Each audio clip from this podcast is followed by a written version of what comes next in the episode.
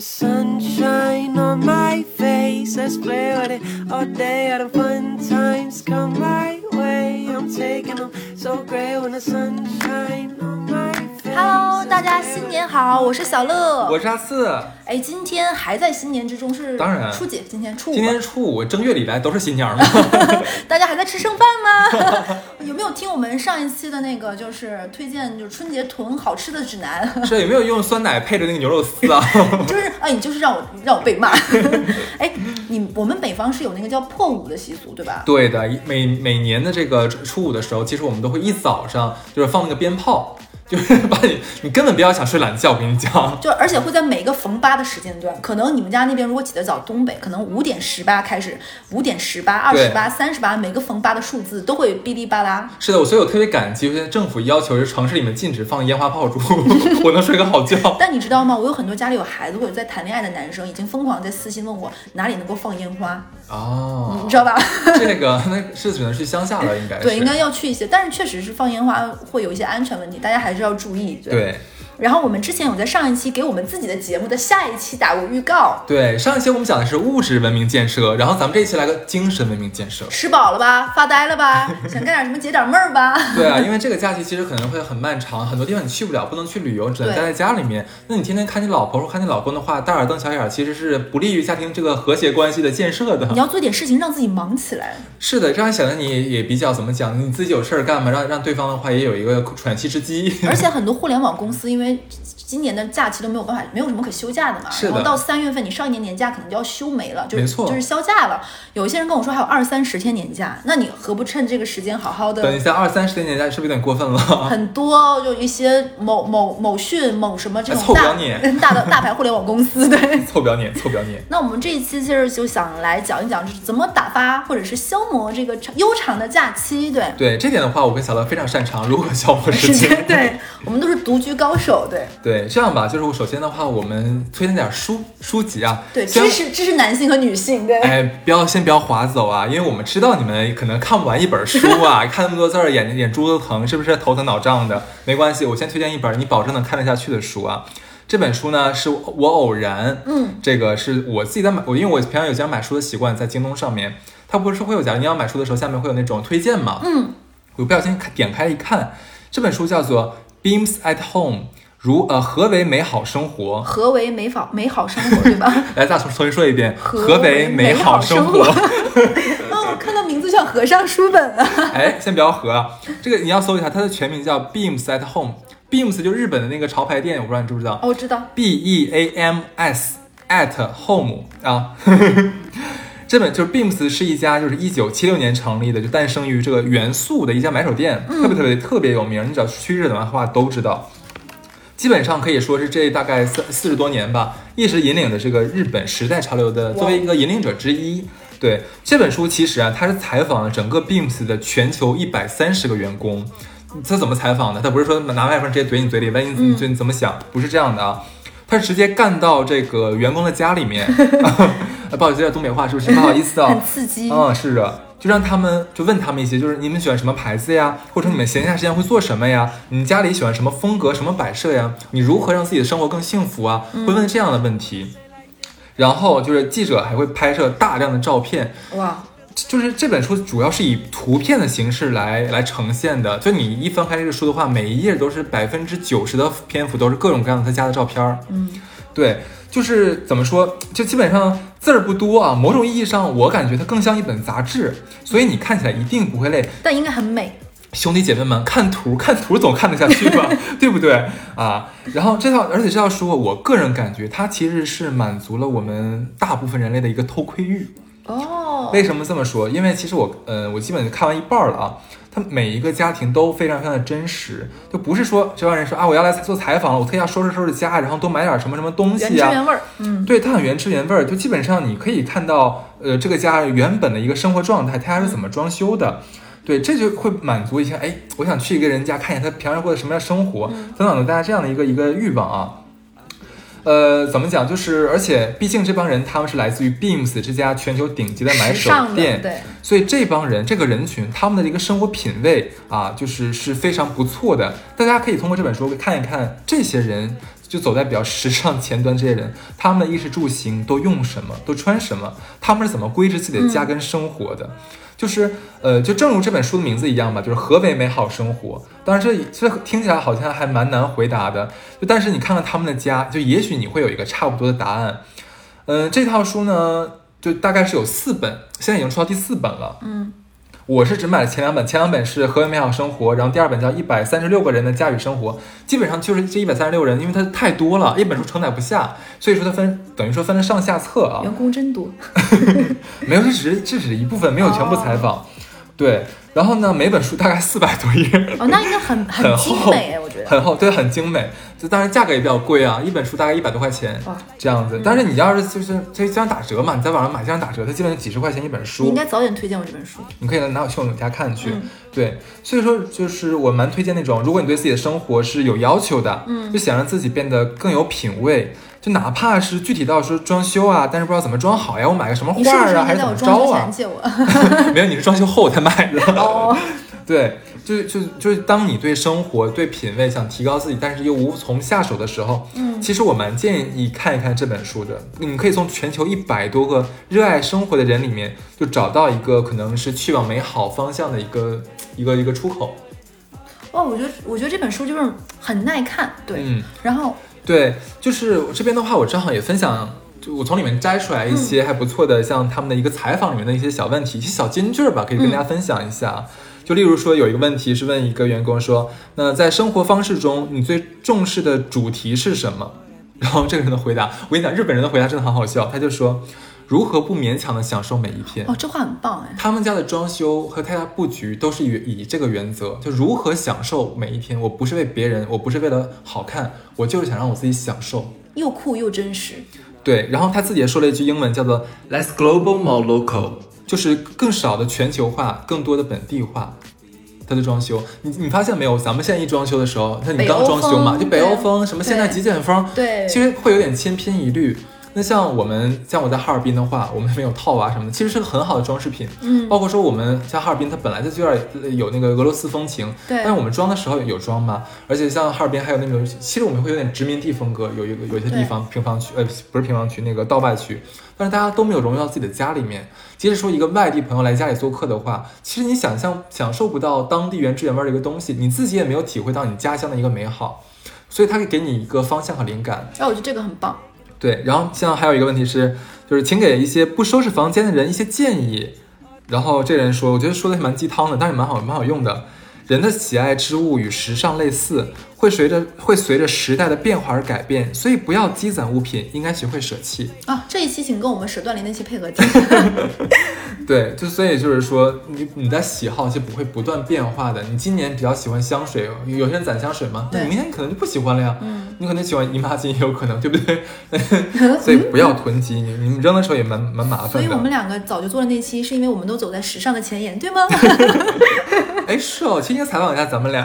对啊，对，然后第三个的话还有一个是，嗯、就是我先说一下，这本书你看完之后，你会感觉每一个人的家里面都是囤物癖，它跟咱们有点不太一样。对，对，然后你就会觉得说，这帮人是很享受与与东西共处的。所以正正好看到一个人在采访的时候，他说了一句话说，被钟爱之物包围的简单喜悦感。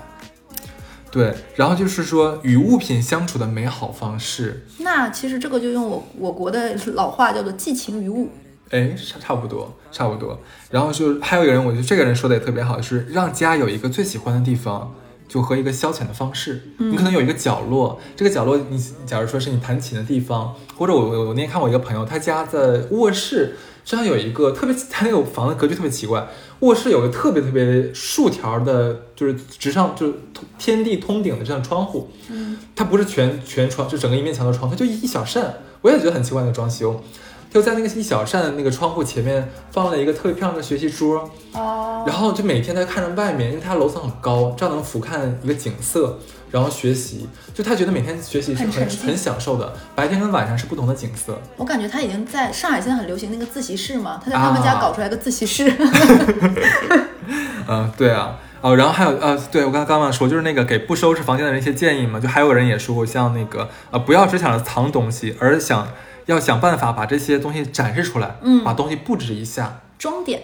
你有的时候，你像把像他们榻榻米里面那些 C 码对，东西，你拿着翻一翻，有些东西你都忘记你买过了，你知道吗？掉就可以了。我真的觉得。对你，你不要扔。你看他这个说的很好，你拿出来之后，你可能组合排列组合一下，或者怎么样一下，可能就是会焕然一新。嗯，对，然后这个总的来说的话，其实我我现在看一半了嘛，半本看下来的话，我的感受就是，呃，这帮人他们不在乎品牌，里面也有一句话叫做，呃，怎么说，就是很少的人会用品牌去标榜自己的品味，或者去追求某一个品牌的东西。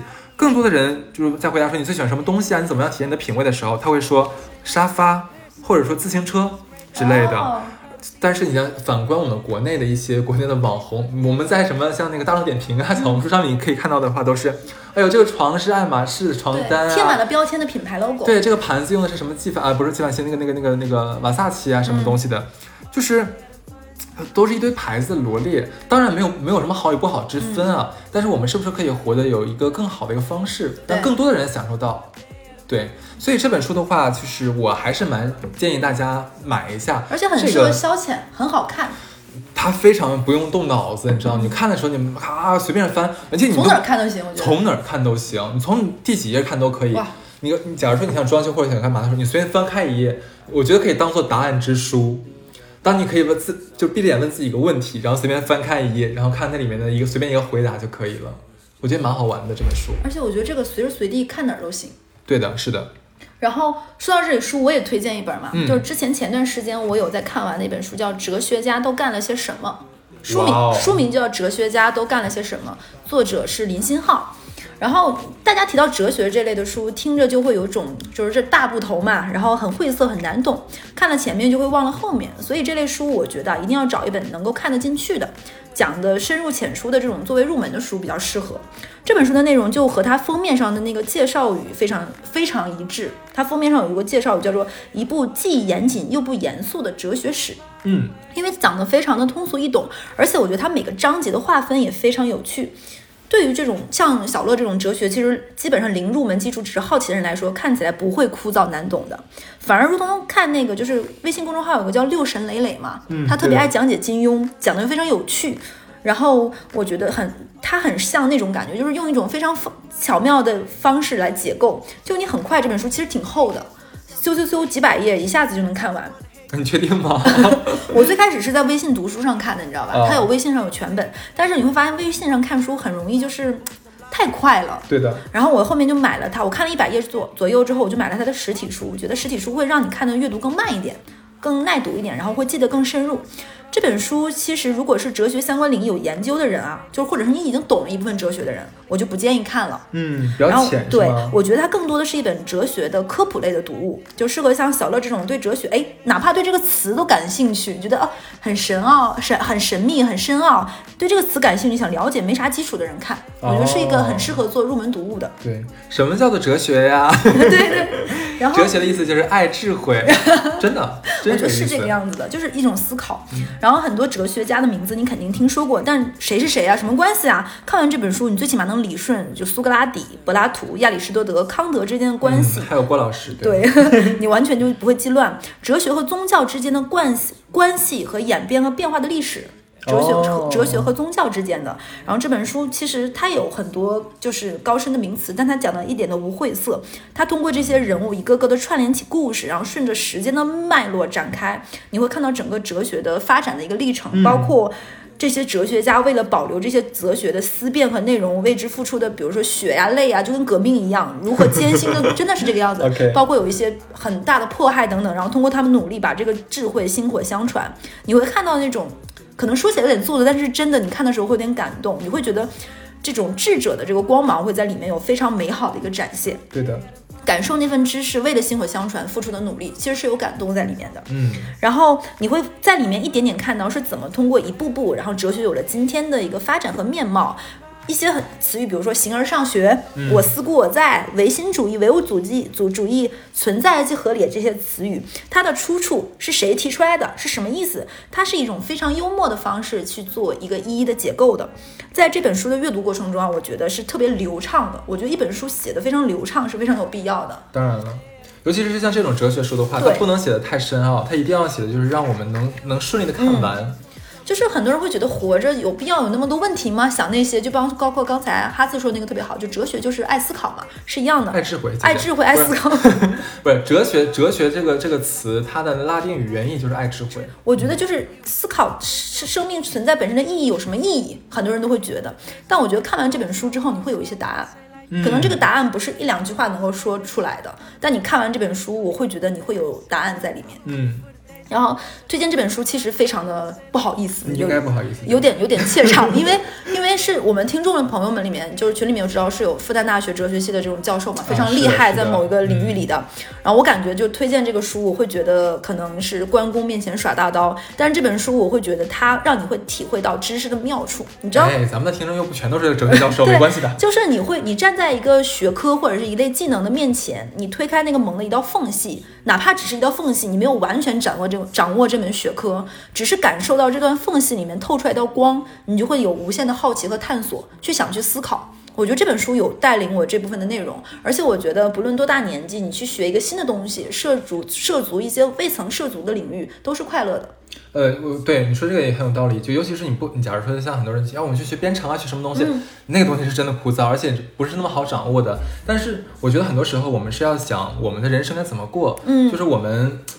我觉得哲学这东西很好的一点是教会我们思考，如何思考自己，让自己变得更好。嗯，这点是很好的。包括有的时候我们会钻死脑筋，或者说是很多东西我们想不通，嗯，想不清楚。包括很多人在表达时候逻辑出现问题，可能词不达意，说东西的话没有办法很好的阐述明白，或者别人在攻击你的时候，你又不知道怎么去回嘴。但是哲学可以非常非常非常非常好的教会你如何把逻辑梳理清楚，如何让你想透问题，如何让你走出一些死就是牛角尖这样的东西。而且我觉得哲学是一定要学的，它是一个非常棒的一个思考的过程。对，嗯，其实这个问题我早就意识到了。我是在前几年的时候工作遇到遇到困境的时候，我当时自己不是在那 Coursera 上面那个哦，你有推荐过？我学过那个那个哲学课程嘛，还是蛮好用的。对，但是我想问你一下，这么勤劳繁忙的小乐女士。为什么会突然要看哲学方面的书籍？这是一个非常妙的过程，我可以给大家讲一下。就是这本书是一个非常有趣的朋友推荐我的。我这个朋友以前我在粉丝群里说过，他是我一个非常亲密的朋友，也是我的损友。我们一起炒股，也会一起推荐书和电影。为什么会聊到这本书呢？这个思路非常搞笑啊！我这个朋友炒股，他不看量化。专业只做超短和打就打板这种，你知道吗？他在炒股的过程中开始看冯柳，你知道吧？看冯柳的时候，他跟我说，在冯柳的投资理论中，他看出了康德的哲学。哎呦，对，然后觉得股市的研判要带着哲学的思考。他从 A 股想到了冯柳，从冯柳想到康德，从康德想到了哲学史，然后开始看一些哲学类的书，然后推荐我说这本书不错。我觉得他买不买白酒，买买买白酒。他推荐过我买八，他推荐过我买泸州老窖，然后跟我说，朋友，既然你买股票买了泸州老窖之后，你就要学习芭芭拉史翠珊炒股大法，就是你买了什么股票，你就要用什么股票的东西。我建议你买那个灯影牛肉丝，那个是比较常吃的酸奶。可以可以，哎，我们讲完这两个，其实也算偏硬核的。那其实哈次有一些更硬核的一些知识可以。你不要吓唬大家啊！我讲一个，我再推荐一个很好看的书，对我来说我觉得很好看啊，《民法典》啊。哎，先先先别急，先别急着关掉，先别急着关掉，听我来讲。讲完之后你觉得有意思了啊？嗯。就是《民法典》的话，大家都知道，去年忽然出了这么一个事情，就是说我们要改革我们的法律了，中国。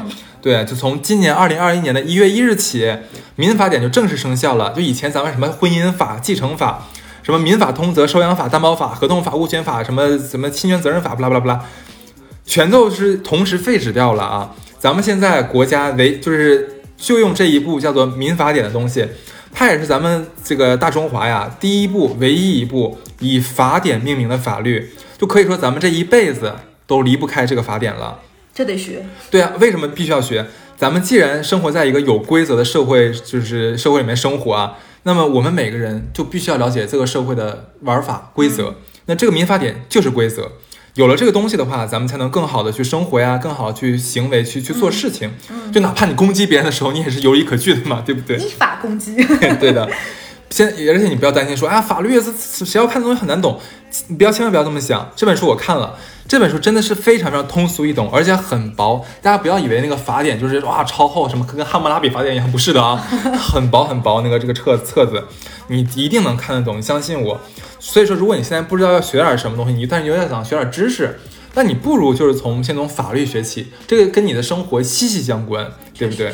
为什么说跟你的生活息息相关呢？咱们就来讲一讲。我给你举几个例子我。就喜欢举例子，你知道吗？法律这个东西不举例子，你就跟你讲，就是有一个法学老师叫什么名字我忘记了，罗什么。嗯，对，罗老师，罗老师不是说法律这个东西，就是看起来每个字都认识，老师上课你逗得哈哈直笑，好像都记住，等到考你的时候啥也不记住 无法应用于实践。哎，对，我跟你讲啊，咱们这个新的民法典的话，里面会有几条，我估计跟你们都息息相关。我跟你说几个啊，来吧，展示。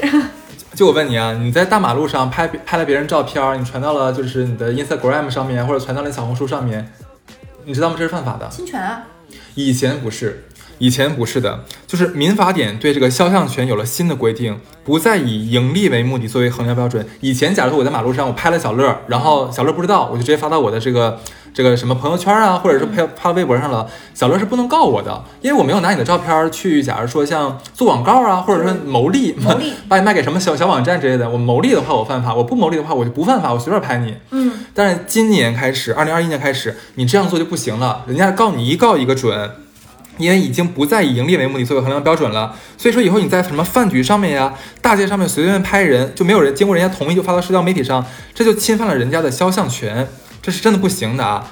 然后前段时间不是有那个就是长租公寓的事儿吗？哦，对不对？？就是租房期间啊，这个房东把咱们自己的房，把他自己的房子给卖了，嗯，那么新房东可以把租客撵走吗？你知道吗？不知道吧应？该不可以吧？哎，应该征得同意和那什么吧？第七百二十五条啊，人家有规定说，就是租赁物在承租人按照租赁合同占有期限内发生了所有权转变的话，是不影响租赁合同的效力的。哦新房东是现在是不可以把你撵走的，对的。学法非常重要，不要慌。这个时候，对，而且我跟你讲，很多时候的话会碰到什么情况？之前我看到一个真实发生的案例，微博上有啊，就是也发生这个事儿了，房子卖掉了，然后新房主就让就是那个原来房东说，那怎么办？那你必须要走的呀，那不然你把房子买下来好了呀。嗯，我跟你讲，哎，新的民法典还真有这条规定啊，就是在同等条件下，承租人可以优先购买所租的房屋。哎，我觉得这个非常符合逻辑。哎，前提有是同等条件。假如说人家说那个我新房新房新房客说人家要花三百万来买我这房子，然后你将小乐租的这个房子，小乐说那老娘也要三百万，我来买。这个时候的话，房东是不可以把房子卖给别人的，他只能必须先卖给你，不然的话他也是侵犯你的权利。因为他已经优先使用了这个房子的那个所使用权了嘛，其实我觉得是也有道理的，这个优先顺序。哎，对的，是的。然后还有一个，这个这点非常好用，是我们这个民法典提出了一个叫居住权的东西。嗯，举个例子啊，就是老头儿找了一个后老伴儿，可能是他家小保姆啊，找了个后老伴儿。这个老头儿担心呢，自己死后啊，这个老伴儿啊被儿女撵出去，露宿街头。嗯那么，你说这个有什么办法解决吗？嗯咱们现在民法典就说，你有办法解决，你能保护你的小保姆啦。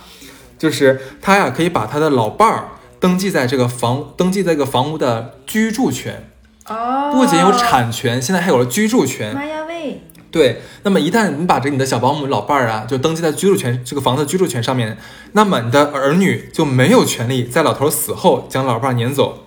老头儿听了哈哈直笑。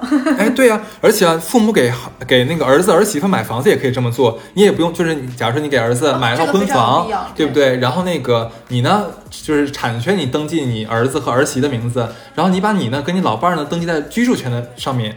这样子的话，你就不用担心，就跟你儿媳妇吵架的时候，儿媳妇让你卷铺盖板走人了，她没有这个权利了。这个非常有必要，对。对的，这个是很好的一个东西啊嗯。我们听我们电台的老头老太太听一下。哦，还有一个婚前财产，婚前财哦产我觉得这个东西，这个非常有必要讲，对。好，婚前财产属于个人财产啊，但是呢，但是很多人就想说，假如说那个，假如我跟小乐结婚了，婚前呢我有套房子，对不对？那么我我想说，那婚婚后我把这个房子出租出去了，那所有收就是我拿了租金，那应该是我的呀，那是我婚前财产的呀。那我就在电台里骂你。哎，以前你可以这样做，现在你不能这么做了。现在啊，现在就是啊，现在我不能这么做了，不好意思啊。以前我可以这么，现在我不可以这么做了。为什么？个人财产在婚后产生的收益，就是刨出那个什么那个利息啊什么那些东西之外，是属于共同财产的。就我们每个月我这个婚前财产这个房子，我这个租金呐、我姐扣完税之后，这个钱有一半是属于你的。哦。对，现在是这样子的，就是增值部分、收益部分是相当于是。呃，当然这房房子肯定还是我的嘛，对对对增值部分的话，那就是跟老婆一人一半了。嗯，对这个的话，咱们的这个老公们啊，应该应该好好的去去关注一下啊。嗯然后再普及个冷知识，到了结婚，然后当生小孩了是吗？对，胎儿尚未出生之前，父亲因为车祸不幸身亡了，那么这个胎儿是否有继承父亲的遗产的权利呢？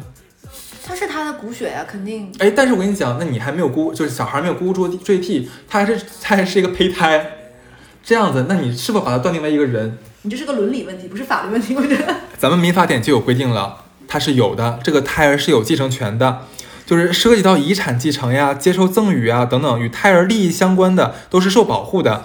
胎儿现在已经被视为具有民事权利能力的，但是呢，如果胎儿分娩时候就是死了的话，那他当然这个就没有权利了，对，就没有办法分一杯羹了，对。是这样子的，包括包括什么那个高铁霸座啊，遛狗不牵绳伤了人呐、然后丢了东西就是给捡报捡到者的报酬等等，咱们民法典里全部都约定了。我跟你讲啊、民法典约定说，假如你丢了，你家小乐手机丢了，我捡着了，嗯，小乐你是要支付给我我必要的报酬的。这个这个确实是这个样子。对，以前咱们说啊，我是我是为了，金不昧，呃，对以前人会这么想说，我给你是情分，我不给你是就是本分。对，不是，现在不是了，现在就是小乐，呃我我问小乐要要这个好处费是有法可依的了。我记得好像是有明确的，比如说这个你拾到金额的百分之多少是可以要求作为报酬的。呃，不是，这这个也有明确要求。他现在要求是，假如说我是打车，嗯把这个包给你送回来的话，我的往返路费以及我的误工费你是要给我的。啊，这个是我觉得非常合理。我觉得也非常合理。对对的，以后高铁霸座呃高铁霸座的话，就是那个承载单位，就是假如你在高铁上霸座吧，那车上的列车员是有权利把你赶下去的。现在是有法可依的。就不要光偷拍他，偷拍他你可能那个肖像发朋友圈还犯法，对不对？对你赶他。以前遛狗不拴绳，你咬了人的话，那咱那以前只能赔个钱，对，对就完事儿了。不，现在的话你是要承担法律责任的了。哦，我觉得这些都非常非常好。就所以说，这个你是你想想，你看这些东西，你如果不看民法典的话，你都不知道。对，而且你说刚才咱讲这些东西，什么高铁霸座啊，什么遛狗伤不伤人，这东西这字儿亲，你觉得能看能看得懂吗？这都是汉字啊，对，对吧？所以这东西民法典是跟咱们息息相关的，咱一定要看，别到时候假如说你在你遛狗的时候那个没拴绳伤伤了人的话，你还跟人家叫唤，你都犯法了，你都不知道，嗯对不对？这个你是从哪里就是是看的书，还是是买的书，还是什么？我买的书，哦这个我本来就喜欢看法律的东西嘛，就是以前我的工作它跟法律也是有有关系的嘛，所以说我觉得民法典出的话，咱们是要看一下的。对，而且我觉得跟金融相关工作人员更要第一时间学会这个，对非常有必要。哎，那如果有看不懂的话，你会不会就是去问问一些其他的人？嗯，我有我身边很多律师朋友呀，哦，我觉得他们会，他们就是如果问这些懂专业知识的人，他们会给一些讲解，是吗？其实啊，你看完这本书之后，你基本上你的你的权利有哪些，你的责任有哪些，你都知道了。嗯，只不过可能会我如果我问的话，我都是问一些具体案例，可能会比较复杂的时候，我自己搞不明白，我会问一下这个法律律师朋友，那我这么复杂的一个案情的话，应该怎么处理？嗯其实你看的话，能完全能看懂的，很简单的，对的。哎，而且哎，我记得以前听我们电台，包括微信、微信啊、微博的私信，有很多人都问投资这一块儿，因为可能我跟哈次以前有讲过，我们俩的工作都是跟金融相关的，嗯，然后包括也说过一些我们的理财什么的，然后就有很多人其实有推荐我们有推荐啊、包括怎么怎么样的。然后哈次今天可以推荐一个，对的，呃，真的像小乐说的一样，很多朋友之前都跟我们讲过，说让我们推荐什么理财的东西，嗯，还有人直接问我说，你给我个股票，这这很恐怖，真的这种，我们我们就没有办法这这这样帮大家。买茅台呀、开玩笑，开玩开玩笑啊，不要开不要不要当真，开玩笑的啊，就是哎，我当真了。住口！我今天给大家推荐一本，还真的蛮适合大部分。对嗯大部分的这个小白啊，或者说是你没有时间打理资产的这帮人看的一本书，它的名字叫做《指数基金投资指南》，它的作者叫做银行螺丝钉。啊这名字很可爱。他是一个这个基金定投领域的大 V 啊，嗯很有名的。你也可以关注，大家也可以关注他的公众号，叫做“十年赚十倍”，呃大概是这个名字吧，想不起来了有点儿。这本书我为什么推荐啊？是因为呃，他写的就是非常浅显，但是却语言用的又很系统。所以说你是我今天推荐的所有东西，大家看似什么又法律又理财，这个听起来好像很难，但是我推荐你们的都是你们一定能看懂的东西。这个不要钉担心这。个螺丝钉已经学过哲学，开玩笑。对这本书可以告诉大家，就是为什么基基金定投是对大多数人来说是最好的理财方式。那既然我们是要你买基金的话，那基金是个什么东西，对吧？然后买什么样的基金，怎么买，定投是什么方法，很全面了介绍的。对，就你看完的话，基本上可以让你对理财有一个非常完整的一套想法吧。嗯，甚至你可以吹吹牛逼了啊，就是忽悠忽悠忽悠忽悠身边的朋友，就是你自己知道的多。对，啊，而且呢，就是这本书它甚至能帮助你，就是搭建起一套投资体系。它不仅仅可以只能帮助你，就是说怎么样怎么样投资这个基金，也可以让你知道你怎么样去投资，就未来的这样的一个一个资产打理的时候，你都会有一个想法了已经这。很棒，很系统。对的，就是而且因为我以前做投资工作的嘛，所以我真的知道，就是这个在投资过程中，投资体系的搭建其实是最重要的。嗯我没有开玩笑，这是最重要的。这本书就直接帮助我们大多数金呃金融小白搭建出来这个东西，你省了很多的麻烦。嗯。市面上就是其实这种理财的书太多了，真的太多了。你一去书店的话，哇，琳琅满目。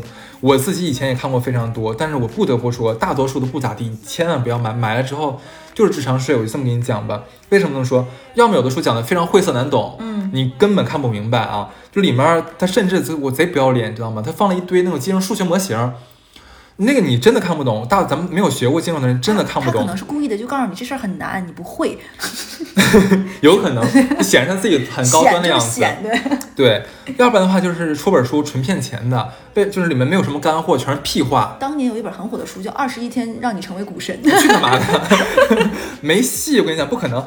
要不然的话，还有一些不要脸的是什么？就是东拼西凑，就你的书我给拿点拿几段，那个书拿几段，我凑拼凑起来，就是就就是为了骗钱的。还写论文呢，他。这种书你真的不要买，就是你你根本不知道他这个帮人在说什么东西啊。今天我推荐你这本书，就是《指数基金投资指南》，他写的真的非常清晰，非常非常易懂。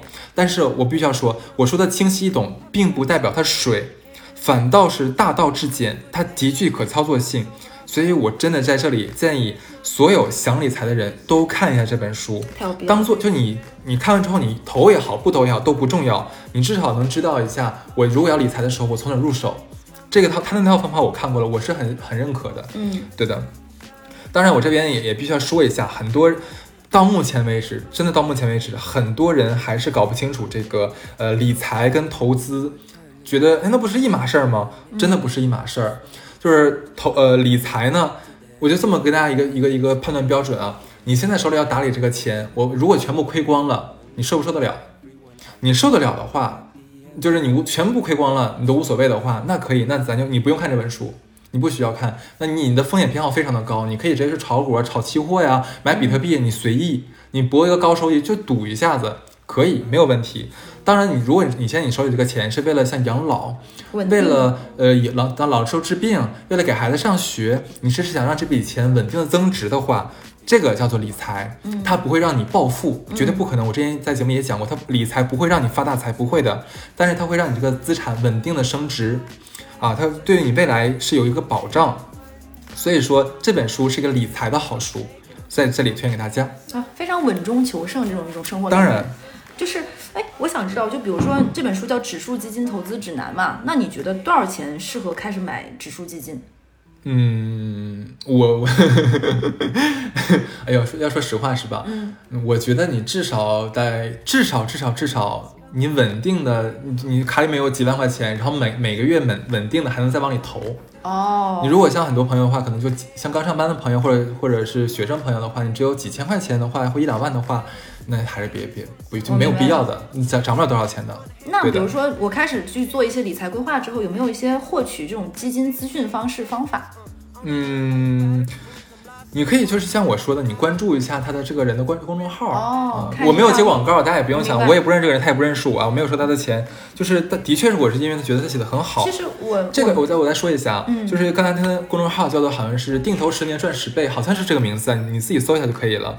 然后还有一个人叫做投机摸狗，名字有点鸡贼。投是投资的投，基是基金的基，然后摸就是摸狗就是摸狗，嗯你自己搜一下。这个人他以前在那个叫做什么雪球上面的号叫做青春的泥沼，嗯青春的泥沼，他也很有名。这两个人是我目前觉得在基金定投领域最棒的两个人。你像你刚才讲的什么信息这些东西，他们都会在公众号里面会讲，假如他会今天会讲这个基金，明天会讲那个基金，或者说给你梳理一下子，用的都是很很浅的语言。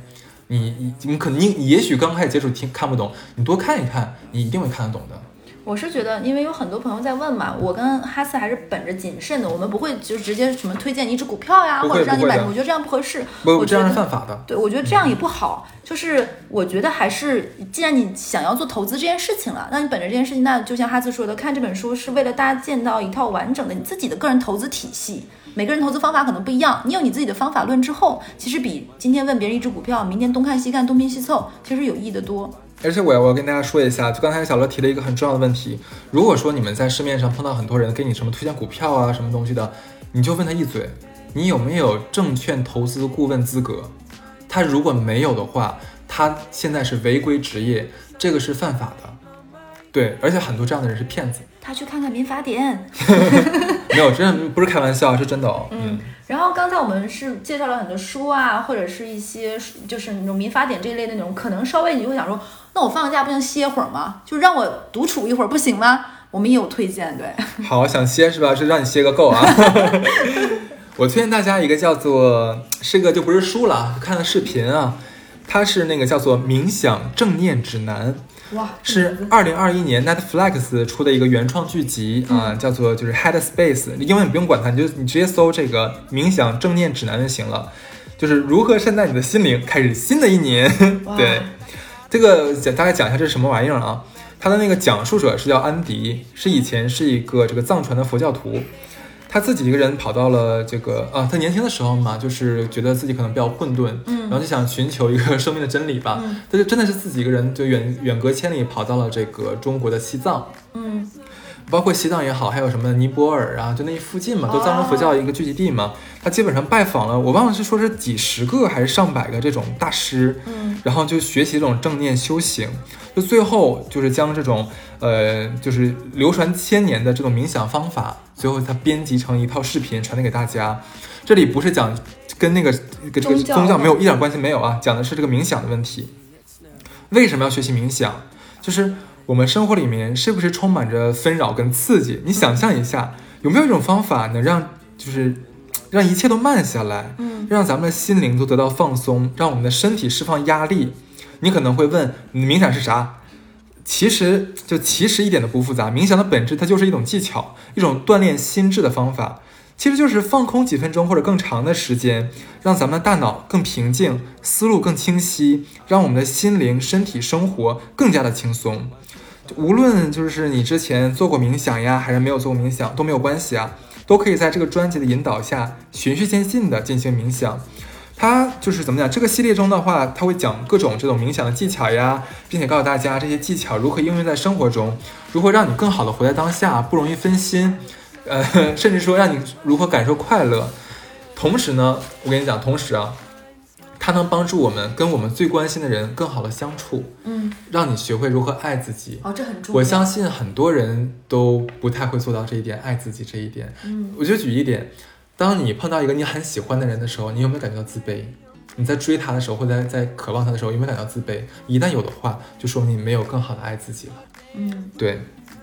那这个片子一共是八集，它是个动画，啊，那很可爱。非常非常可爱的，很好玩。然后每集就二十分钟啊，就是前面的话，它就是告诉大家这集我们要讲什么。例如说，有一集是讲压力，有一集是让你放下仇恨，啊，有一集是要教你爱自己，然后有一集是教你如何，就是你身体有痛，就是假如你现在被疾病嗯所折磨的话，如何让你减轻痛苦？嗯想象不到吧？就是真的很很奇妙。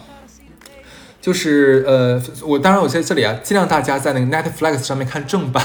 嗯 如果你看不了的话，那就去 B 站上面搜《冥想正念指南》。有一个 UP 主叫做阿小龟，啊就是啊啊啊那个啊，小就是小嘛，龟就是归归还的归。他的那个版本是中文中文配音的，我靠，我跟你讲，那个配音贼好听，真哦贼好听，每天听个声音都好我要爽。去搜一下听一下。对，当然再再再次重申啊，我们要尽量支持正版啊，我们盗版可耻啊，这样子。哎，你为啥就你为啥想会想去学冥想？就是动因是什么？呃，动因为很简单，因为有有的时候我们可能会觉得不开心，嗯这个就是最大的一个动因。我有一次我就感觉自己不太开心的时候，就给一个朋友聊天嘛，嗯，然后他就说你做过冥想吗？哎，我说那什么东西啊？我说我可是小青年儿，做什么冥想？那不是老头老太太做的吗？他说不不不不不，才不是呢。冥想这种东西其实已经存在上千年了，很多智者都是靠冥想来让自己的精神更饱满，让自己的更有活力，更爱更爱这个生活，这个世界。我说有这么玄乎其玄吗？他说你何不试一试呢？那你觉得你学完有变化吗？因为我刚刚学一个月，嗯，我现在不能说变化特别特别的大，这个你要我要这个如果说很大的话，那是纯撒谎啊。嗯，因为冥想这东西不是，嗯，你学一两堂课，或者说你做一两次就完事儿了，不是的，你要渐渐的把它变成你的生活方式。哦，你知道我我身边之前认识一个很大的基金经理，嗯很有名的基金经理，他每天早上固定五点半起床，是先冥想二十分钟，然后再去上班，让自己更沉静。整整个让自己沉沉静下来之后，他会让，因为冥想会让我们的大脑更加清晰，让你的思维更加的就是全亮起来。明白，然后它可以更直接，然后更精准的，它可以帮你秉持掉很多的负面情或者绪，杂念。嗯，对，它会让你整个人更快乐起来。对那你觉得就冥想的要义是什么？我跟你讲，我跟你讲，它的要义就是三个字：爱自己。它会让你学会你如何让你爱自己，不会让你在这个社会上不开心。啊，开我我想就这一点的话，你想不想去学一学？想学，而且很简单，我跟你讲，你什么都不用想，什么都不用做，你就放空自己。当然，具体方法的话，那个视频里面有，哦很简单。而且很多人说，哎呀不行，我跟你讲，我一闭眼睛，我想我我想放空，那思思绪就是叮咚叮咚来回跑，没关系，无所谓，你就让他来回跑，嗯，把它就是你不要管他。这一刻就是他在里面有句话就是说，什么都不用想，什么都不用做，你哪儿都不用去，没关系，就让他就让他随便跑，哦就他会让你就会你就觉得放松哎。从来没有人说你做什么都行，怎么着都行，没关系。他这个明显就是说，没关系，怎么着都行。你想，你现在你身体里面或者你在干嘛，怎么着都行。你现在什么都不用想，没有任何压力，没有人管你。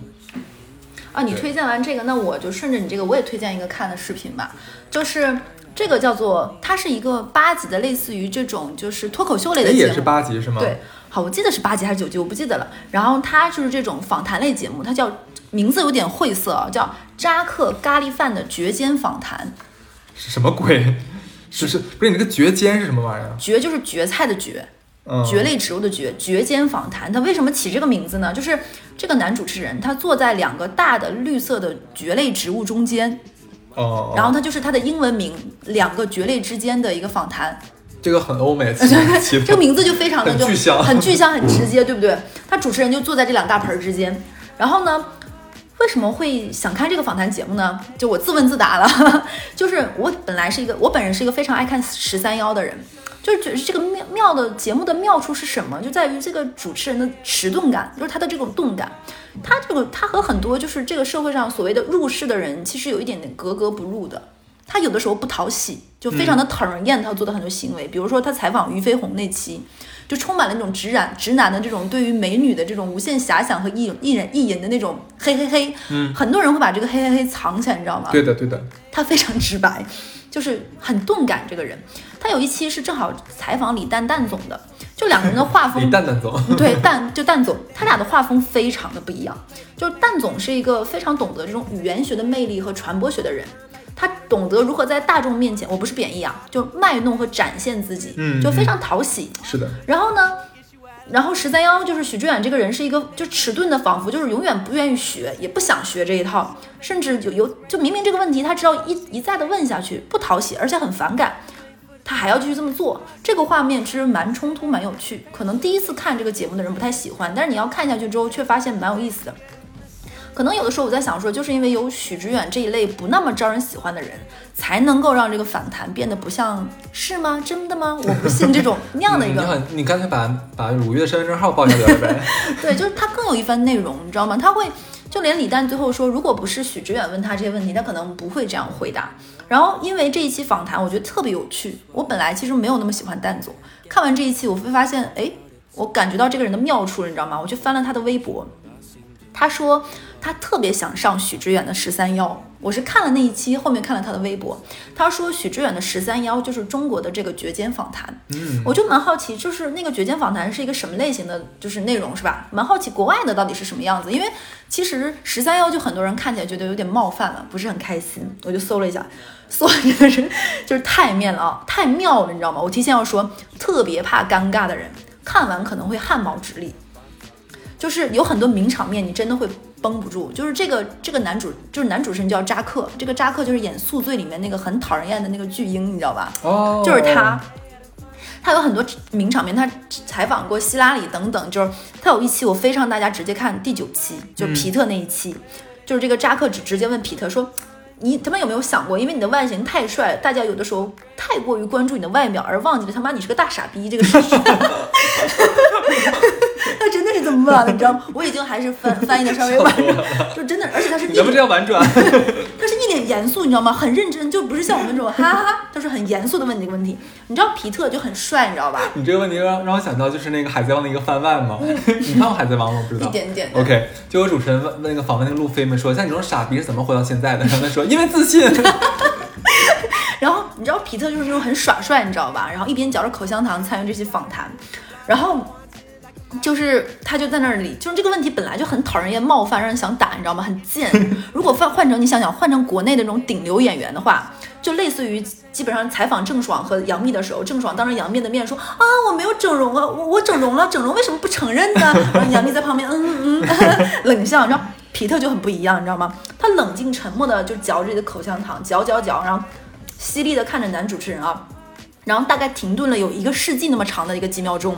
名场面出现了，他非常桀骜不驯的本色出演了一个讨厌鬼，就如他说的那个大傻叉一样，就是把口香糖像子弹一样啪的吐在了主持人的脸上，干得漂亮！就难在了那个主持人眼睛跟鼻子之间那个真粘上了。叮就粘上，你知道吗？就像特效一样，你知道吗？哇，这个就是很害怕尴尬的人看到这一刻估计会炸裂，但是特别特别爽，那个场面真的尴尬至极。然后这个访谈里面充斥着这种这种时刻。就他问了很多关于我们其实一直很好奇，就是皮特呀、Rachel 啊，包括他跟那个谁的婚姻等等等等。哎，等会儿这个我是不是看过？这个主持人说每一期都是很冒犯嘉宾那个。是的，是的，是的。哎呀，我想起来是什么？我看过这个。真的我，我看过他采访那个卷福，哦不不是卷，不是卷福，叫什么来着？哎呀，我都忘了叫啥了。逗死我 了！他真的，他真的是又贱又好笑。你知道他那个脸说出那个话就非常讨打，然后你就会爱上这个节目，而且看起来就会，你知道这个这个过程就会让你极其放松。你觉得世界上有什么这种大明星，这种希拉里一样会被这种尖酸的时刻搞得就是啊难受。故意的，你知道？他很真的很贱，因为我看过他那个 cut，嗯，他真的很非常贱。就是你如果看不完，你可以先看那个 cut，就比如说推荐皮特那个场面，B 站上面有，就非常搞笑。你是个大傻叉的事实。真的上火。对，这个还蛮好笑的，我觉得还蛮建议大家看一下的。然后我们推荐了这么多，就是其实真的是大脑充电啊。嗯那我再讲一个比较轻松一点的吧。就是我推荐一个英剧，叫做《公关》。哎，这个小乐其实应该看一下的啊。小乐啊，你之前都推荐过我，我推荐过什么？我忘记了，我在节目里没有讲过吧你推荐过我。OK OK，我忘记了已经啊。英剧的质量大家都知道，很有保障的，所以说呃，大家可以放心的看。这是一部比较嗯，我个人感觉比较小众一点的那种口碑的电视剧啊。我我感觉很多人应该没有看过，一共就六集。哇，这个长度刚刚好。对的，对的，你基本上一天就能看完。大概讲一下什么玩意儿啊？就女主角呢叫罗宾，是个女的叫罗宾，然后她在一个公关公司呢做这个高级公关，就 senior 一点的职位啊，因为她下面有个小实习生，我记得。就是怎么讲？你说公关这个工作吧，那小小乐应该知道。说的专业点呢，就是帮助客户维护与公众之间的关系。说的通俗一点呢，就是帮人擦屁股。解决问题。哎，说的这么好听，解决问题是他们的日常的 case，其实就是帮明星啊、政客碰到一些丑闻，给他们擦屁股，就是这样做。就是每一次，就你看每一集，他就都是碰到很棘手、很棘手那些事儿，就都是争分夺秒、困难重重。就是怎么讲，就是你会感觉这帮人的解决问题能力，你就会让你看他酣畅淋漓，太他妈爽了！这帮人怎么这么牛逼？他会让你有这种感觉。我举几个例子吧。就是像有一个呃电视上的一个好男人形象，他是一个厨师，就每次做做美食节目啊，就每就国民老公那种形象，呃，但是呢，他有一天忽然人设崩塌了。我我想想，我想想，我有点忘记，他是有外遇还是怎么着，想不起来了。哎，好像在影射国内有叉叉叉。那不好，那个影射太多人了，不好意思啊。然后这罗宾呢，就为了混淆视听打同情牌，就让他说：“哎呀，你家有没有人有病？哦 就问你家有没有人有什么什么重疾病什么玩意儿的？”他说：“你这啥意思？”他说：“没有别的冒犯啊，但是打同情牌是这个时候最好用的一张牌。”他说：“没有。”你家的人都很健康。的说：“哎呀，那不行，那有。说你不如陪你老婆做个体检吧。说实实在不行做个体检也是蛮好的嘛，至少说你这个好男人形象嘛。嗯，真的，幸亏他做了这件事儿，一查他老婆真得癌了。”天呐，真的得癌了。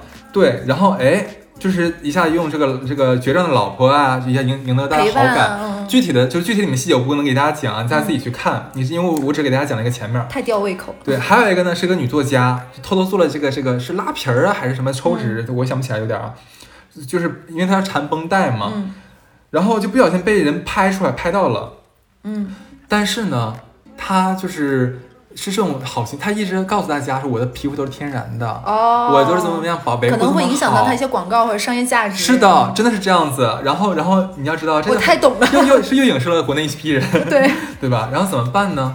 他的罗宾就说：“这样吧，不如咱们一起诬陷你老公吧，就是你老公家暴。可是她老公是他们那个 town 里面赫赫有名的大好人，是一个小学的老师啊，小学的校长天哪，是个特别特别好，就是真的很正直、很善良的一个人。个大 bitch。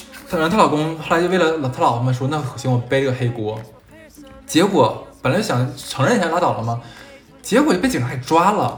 这个时候的话，那个他就去找他找这个罗宾找这个这个女人嘛，就说你能不能救一下你老公？他说那不行呀，抓就抓了嘛，我我现在身上有这么多合约，我就因为这个好形象，我现在有好多合约，合约重要呀。然后后面发生什么呢？大家自己去看啊。又因为不能剧透嘛。然后呢，还有一个啊，这个蛮爽的，就是在飞机上面，飞机上面有个导演，嗯，他呢是个恋童癖，他的电脑里面有非常无数张就非常阿杂的这个照片儿，就是马上就是在他这个飞机行程降落之前，降落之前，他的电脑这照片就要落到警察手里，怎么落到我跟你讲，你自己去看。然后呢，罗宾也是就是面不改色心不跳的就帮这个坏逼逃过了这一劫。哇，真是个坏逼。怎么逃过了？自己去看，很爽的啊。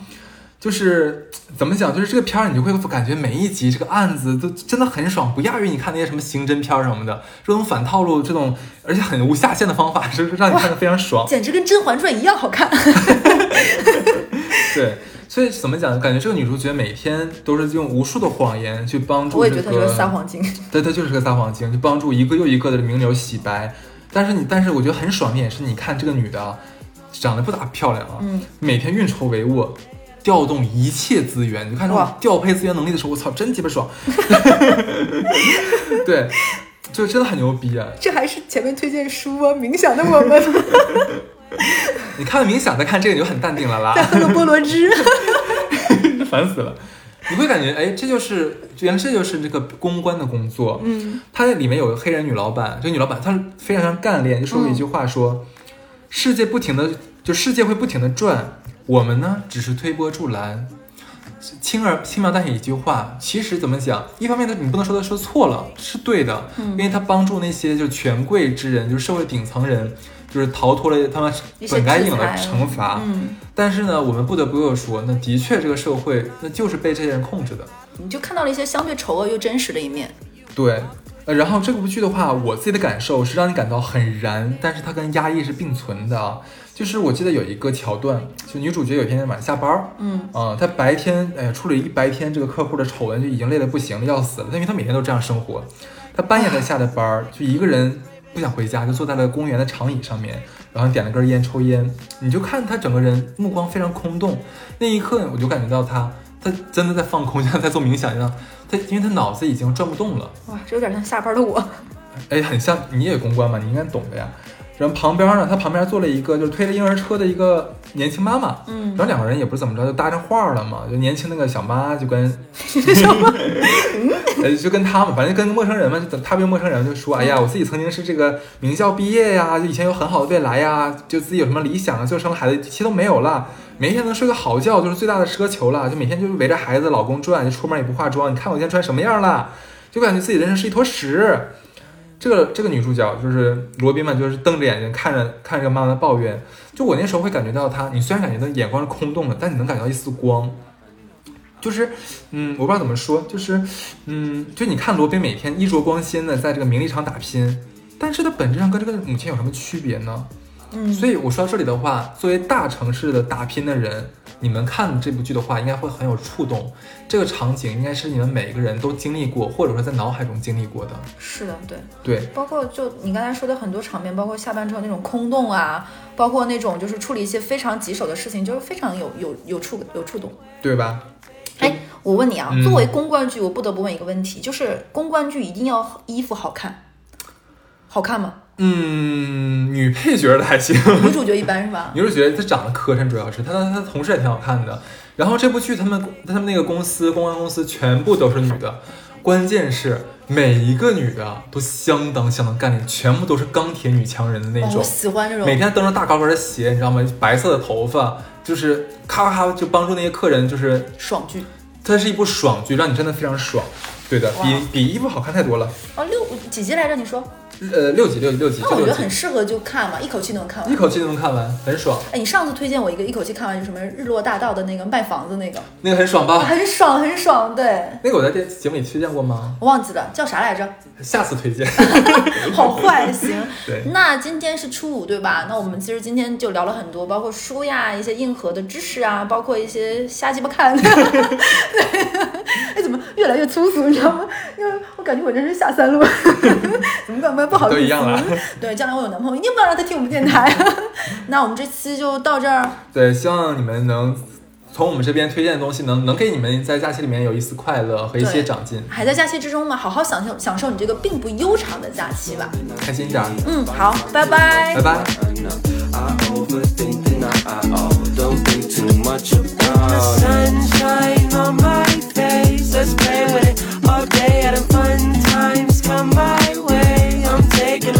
So great when the sun sunshine on my face. Let's play with it all day. Having fun times come my way. I'm taking them so great when the